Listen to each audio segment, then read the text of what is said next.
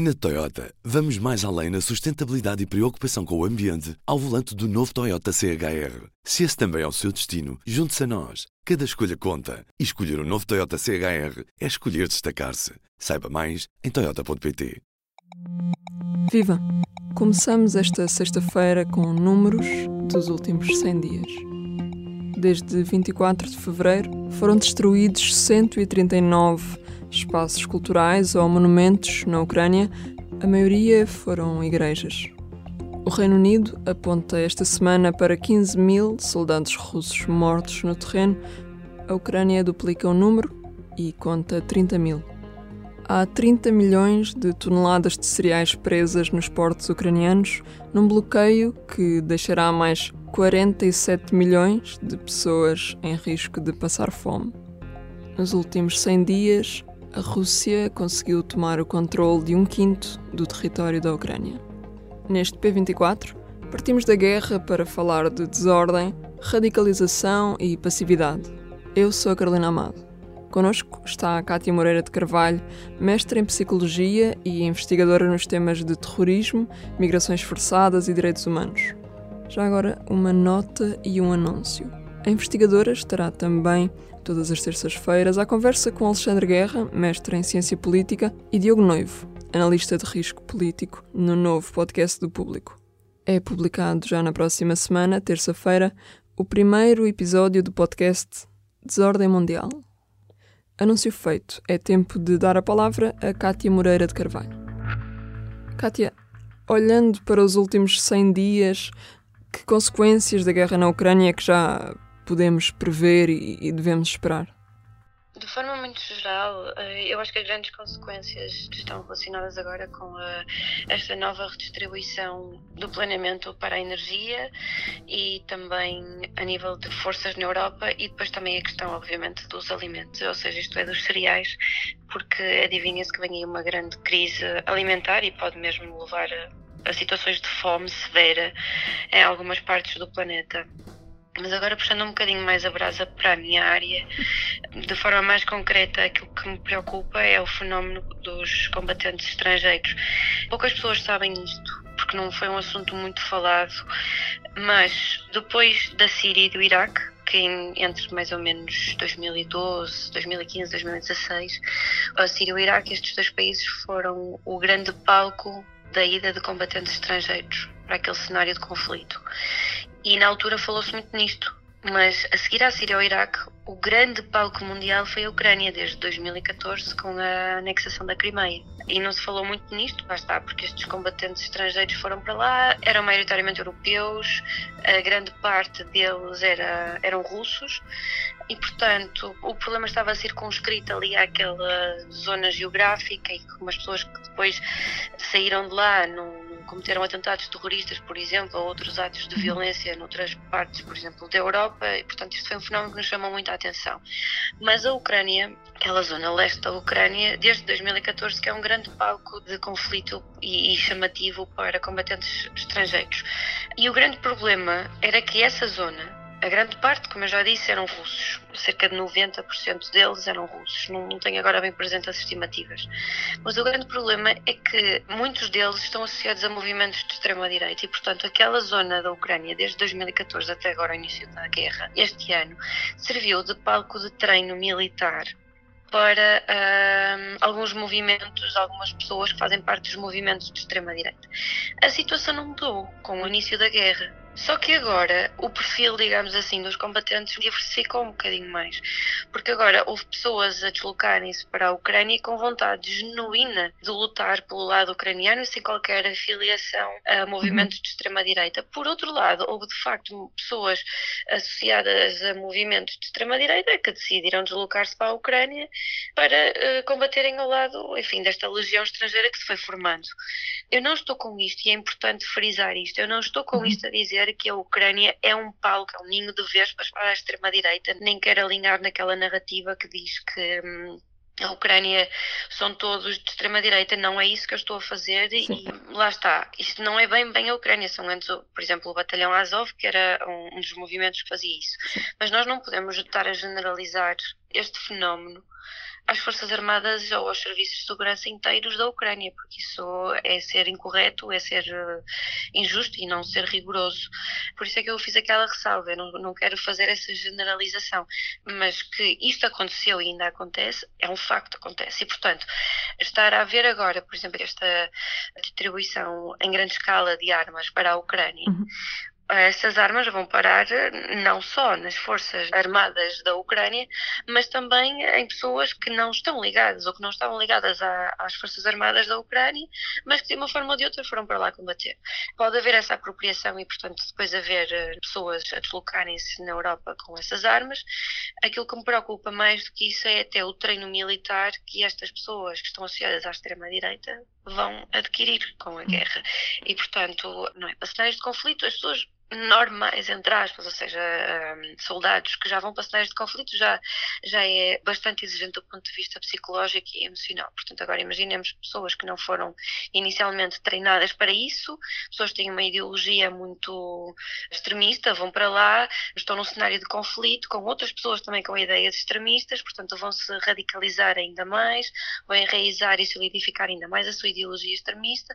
Além disso, vão ainda ganhar a experiência de combate e, portanto, portanto, isto pode ser um problema no futuro e é preciso começar a pensar nisto. Os próprios políticos, os decisores políticos e, um, e também, até certo ponto, os militares. É preciso pensar como é que se vai fazer a desmilitarização destas pessoas e, até certo ponto, também a desradicalização destas pessoas para se evitar problemas no futuro. Portanto, não, não é absurdo pensarmos num aumento do terrorismo depois desta guerra. Pode ser daqui eu a não, anos. Eu não, consigo fazer essa, essa previsão e quero ser muito cautelosa a fazer essa associação. Uhum. Mas que me preocupa bastante. Pessoas com ideologia extremista a terem experiência de combate e acesso a armas e até eventualmente ficarem com essas armas depois do conflito terminar ou depois delas saírem do conflito, isso sim, isso preocupa muito. Uhum. Porque as pessoas normalmente estão associadas a movimentos de extrema-direita, não é? São pessoas que defendem, por exemplo, a supremacia branca, são contra os migrantes e minorias étnicas, são, por exemplo, também muito antissemitas. Portanto, isto é um fenómeno que me assusta e me uhum. preocupa bastante e acho que vai trazer alguns problemas. Porque também estas pessoas depois também podem ser capazes de radicalizar outras no futuro, não é? Claro. E aliciar outras para estes movimentos. Mas mais uma vez, eu não estou a dizer que todas as pessoas que estão na Ucrânia a lutar são todas elas de extrema-direita. Kátia, que desordem mundial é esta que nos chegará na próxima semana em formato de podcast? Nós, uh, antes de sermos desordem mundial, nós, isto é, eu, o Alexandre Guerra e o Diogo Noivo, nós começamos este projeto em. O primeiro episódio saiu a 16 de fevereiro de 2021. Na altura tínhamos também a Cátia Bruno connosco, este projeto começou a 4. Nós éramos, enfim, um grupo de amigos que estávamos em confinamento e aquilo que nós mais gostávamos de fazer era falar sobre política internacional. E pronto, e começamos o World on the Rocks na altura. E nós, em novembro, nós tivemos connosco um convidado um ex-militar português, que é o Nuno Félix, e uma das coisas que, ou melhor, o tema que nós falamos com ele foi sobre a possibilidade de existir eh, um conflito na Ucrânia. Isto em novembro, em meados de novembro de 2021. Porque na altura já se começava a falar muito de uma possibilidade de uma eventual guerra na Ucrânia, porque uhum. desde março de 2021 já tinha havido as movimentações de tropas e de carros de combate para a fronteira com a Ucrânia, e, portanto essa mobilização daquela escala, daquela ordem, não era propriamente um, um, passeio no parque e, portanto, já fazia adivinhar um bocadinho aquilo que ia acontecer, embora muitas pessoas preferissem acreditar que isso não fosse acontecer e eu, na verdade, confesso, uma delas. Uhum. Eu sempre quis acreditar que aquilo não ia acontecer, que não ia haver uma guerra na Europa. Mas nessa altura nós tivemos o Nuno Félix connosco, que é uma pessoa que tem seguido de forma bastante próxima e atenta este cenário.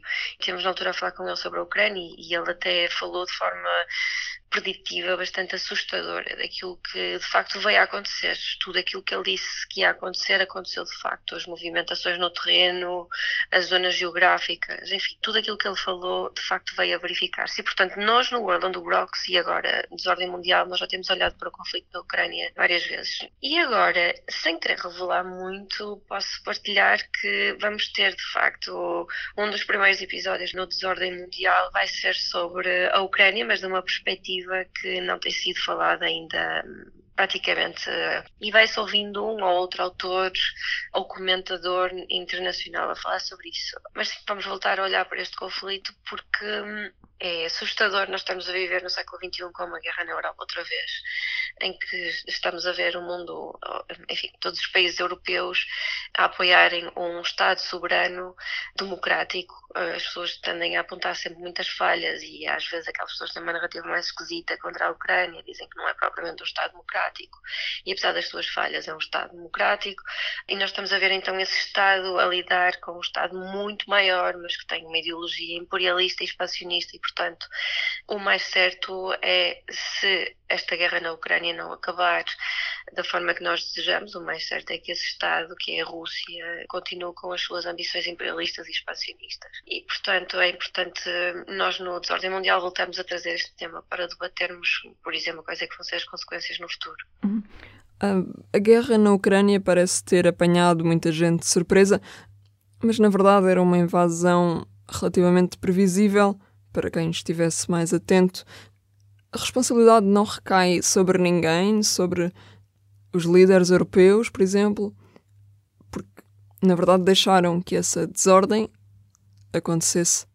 Sim, eu acho que, enfim, nos Estados Unidos, a preocupação em termos de política externa, a maior preocupação dos Estados Unidos é a China e ainda continua a ser a Ucrânia, que enfim surgiu-lhes agora no prato.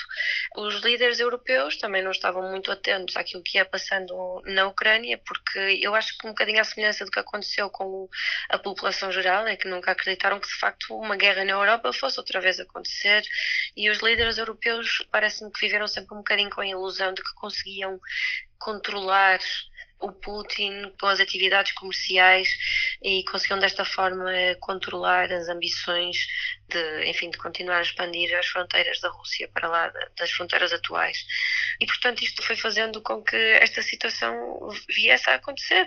Mas isto já vem muito de trás, já, já vem até antes da anexação da Crimeia, em que os líderes europeus uh, pensaram que seria fácil controlar o urso, não é? O urso da Rússia, com uh, acordos comerciais, com relações comerciais e económicas, e que desta forma conseguiam manter isso adormecido. O que se veio a verificar logo em 2014 é que isso não é verdade.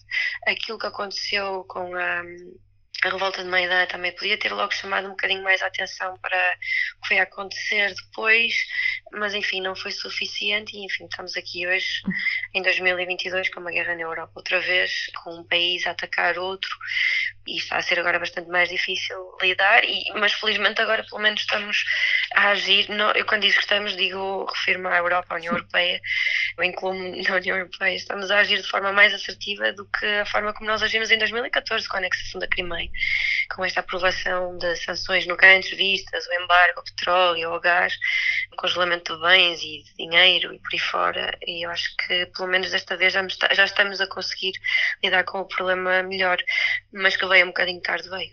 Uhum. É isso, estava a pensar nessa ideia de que a, a, a passividade pode gerar muita desordem. É isso, Parece... é isso, é verdade. A passividade pode mesmo. É isso, é muito bom que disseste. A passividade pode mesmo gerar muita desordem e pode trazer o caos total. Porque a Rússia até já veio avisar que, com esta nova remessa de armas que os Estados Unidos mandaram para a Ucrânia, que isto pode significar. A Rússia interpreta isto como uma entrada dos Estados Unidos na guerra e, portanto, os Estados Unidos até pediram, aliás, enviaram as armas com a condição de a Ucrânia não as usar contra o território russo, não é? Para depois isto não escalar para uma guerra para lá das fronteiras da Ucrânia, não é? Uhum. Que é tudo aquilo que nós menos queremos. E se me permites, voltando à primeira questão dos combatentes estrangeiros, mas mais da perspectiva dos direitos humanos, uma coisa que pode ser particularmente também preocupante com esta ida, porque assim, as pessoas tendem a ver estas pessoas como heróis, não é? Pessoas que deixam o seu conforto para trás, as suas famílias, os seus amigos, a sua casa, a paz, não é? Nos seus países e vão para a Ucrânia. Mas isto para os ucranianos nem sempre pode ser bom, porque normalmente quando nós temos estes fenómenos a acontecer, não é? De combatentes estrangeiros irem para cenários, enfim, para países que não são os deles, estas pessoas empatizam muito menos com as populações locais. Isto pode facilitar, até certo ponto, a prática de violência, não é? Contra também estas pessoas locais. E, portanto, às vezes, até em vez de ajudar, pode até ser contraproducente também. Seja... Porque em cenários de conflito, não é? As coisas não são lineares, existem é muitas é nuances. Não. Definir um, um bom e um mau é sempre. uh, Exato. As coisas não são, o, não são uma preto e branco. Uhum. E então em cenários de conflito isso é ainda mais evidente. Uhum. Embora a percepção das pessoas seja de que existe um lado e um lado bom e um lado mau, que está no terreno, as coisas não são assim tão, tão exatas, não é? Do P24 é tudo por hoje. Eu sou a Carolina Amado e este P24 teve edição de Aline Flor. Estamos de volta na segunda-feira. Bom fim de semana.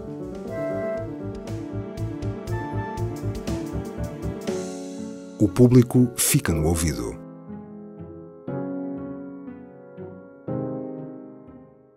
Na Toyota, vamos mais além na sustentabilidade e preocupação com o ambiente ao volante do novo Toyota CHR. Se esse também é o seu destino, junte-se a nós. Cada escolha conta. E escolher o novo Toyota CHR é escolher destacar-se. Saiba mais em toyota.pt.